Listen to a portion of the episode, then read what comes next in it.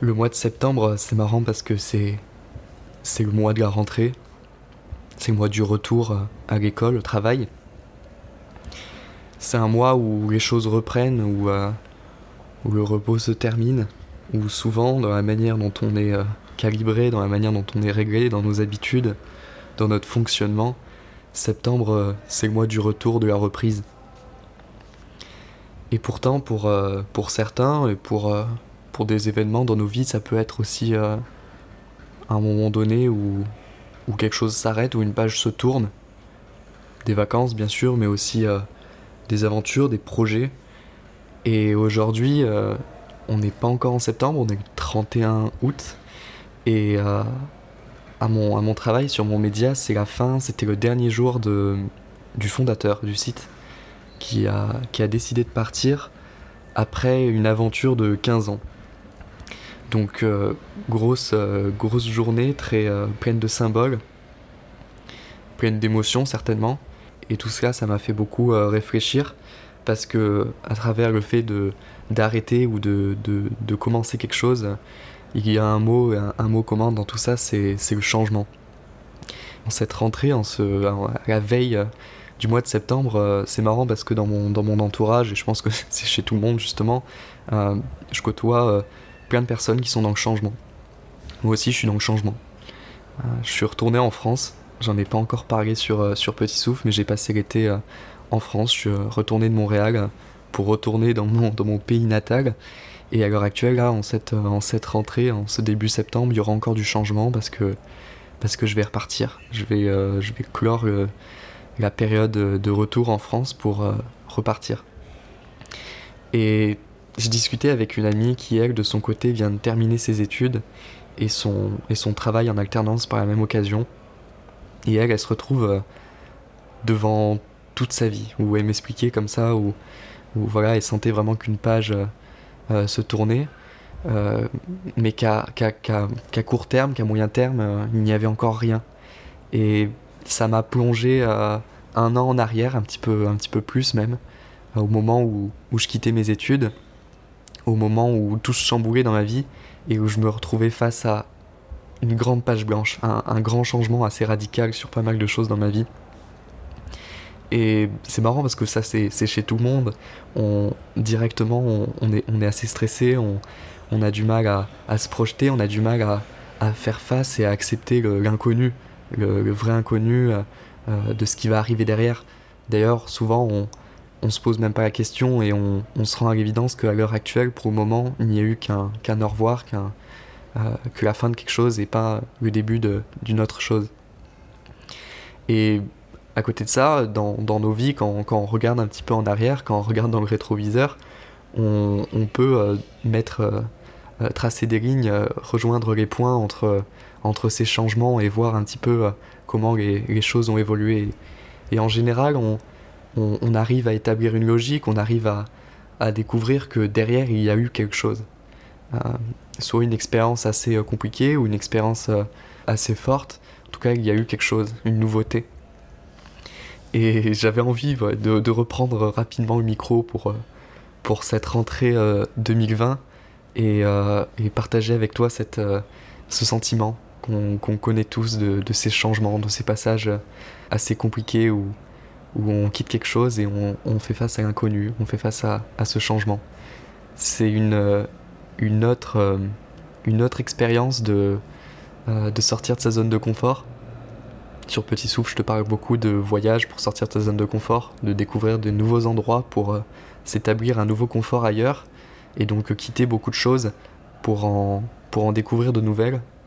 Et c'est une, je, pense, en tout cas pour moi, c'est vraiment un sentiment qui est très difficile, mais que j'ai envie de, dompter d'une certaine manière. C'est-à-dire que euh, j'ai envie de croire dans, ce changement, en fait. J'ai envie de, le plus possible de le, vivre, de l'accepter pour pouvoir, euh, en avoir confiance, en fait. Et savoir que derrière, il y a des choses fortes qui se passent quand des aventures assez folles, qui peuvent durer par exemple 15 ans avec euh, le fondateur du média sur lequel je travaille, euh, derrière il y a des choses très fortes qui peuvent se passer et une expérience euh, assez folle, une expérience qui, qui restera dans les mémoires, c'est souvent aussi une expérience où on sait qu'il y aura une fin.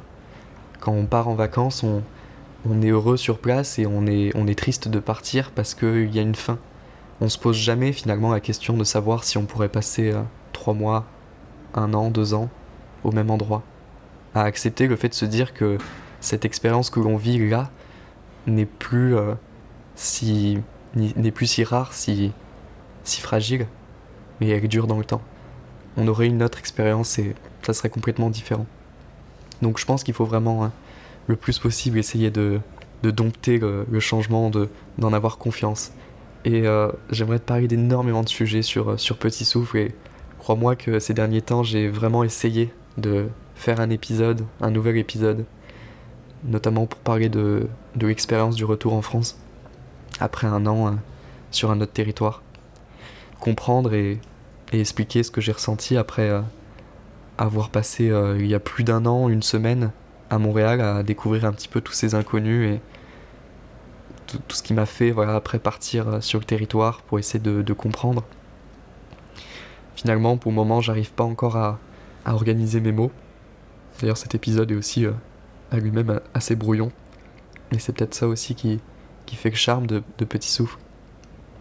Et voilà, en tout cas, si pour cette, euh, ce début de, mois de septembre, tu es aussi dans, une, dans un moment de, de changement, qu'il y a des nouvelles choses qui vont, qui vont se passer, euh, essaye d'abord de, de regarder un petit peu en arrière, utiliser son passé, utiliser notre passé, et voir comment la vie a, eu de l'imagination, a eu beaucoup plus d'imagination. C'est quelque chose que j'essaye toujours de me dire, que la vie a plus d'imagination que nous. On s'en rend tout le temps compte, on est toujours surpris dans la vie. Quand on fait des choses, quand on accepte le changement, on est toujours surpris, et on est toujours très heureux de voir à quoi ça a pu nous, conduire. Donc j'aimerais qu'aujourd'hui on essaye de penser à ces changements qu'on a, qu'on ferme les yeux, qu'on respire un bon coup, et qu'on se visualise partout, toutes les possibilités qu'on a. J'aimais bien utiliser la, métaphore de, après le, chemin tout, tout, tracé, en regardant en arrière, euh, qu'on a pris, tout ce chemin là, à travers les arbres, dans une forêt par exemple, avec plein de, plein de petits virages qui nous a conduits quelque part. On arrive sur cette plage avec une énorme étendue, où on voit l'horizon. On voit l'horizon parce que on voit ce que l'on peut atteindre, ce que l'on voudrait atteindre. Et en même temps, on peut voir dans toutes les, directions on peut aller partout. On peut d'une certaine manière se dire qu'on peut aller nulle part, qu'on peut se dire qu'on peut rester sur place parce qu'on ne sait pas où aller, qu'on ne nous donne pas une indication, que la vie ne nous donne pas une indication. Mais par contre, on sait qu'on peut le faire. On sait qu'on peut aller partout. Et c'est hyper important de se dire que dans, dans ces moments de changement, on vit peut-être une, une énorme forme de liberté en fait, qui est tellement forte qu'on a peut-être de façon assez modeste, assez humaine, cette volonté de se dire euh, que ça va être compliqué, que, que c'est peut-être pas euh, aussi beau, que, qu'il va falloir qu'on prouve quelque chose, qu'on va falloir qu'on fasse quelque chose. Mais euh, là, on va essayer de juste de se poser deux secondes, de fermer les yeux, soupirer très fort, se relâcher et faire un grand sourire, sourire très fort en pensant à tout ça, en pensant à toutes ces possibilités, toutes ces directions où on peut aller et en visualisant cet horizon qui est au bout, qui est là, nos rêves, on peut aller là-bas, on peut le faire. Alors, je vous souhaite à tous une excellente rentrée et, euh, et le changement, ça peut apporter beaucoup de choses. Ayez confiance, ayons confiance dans le changement. Voilà. Merci.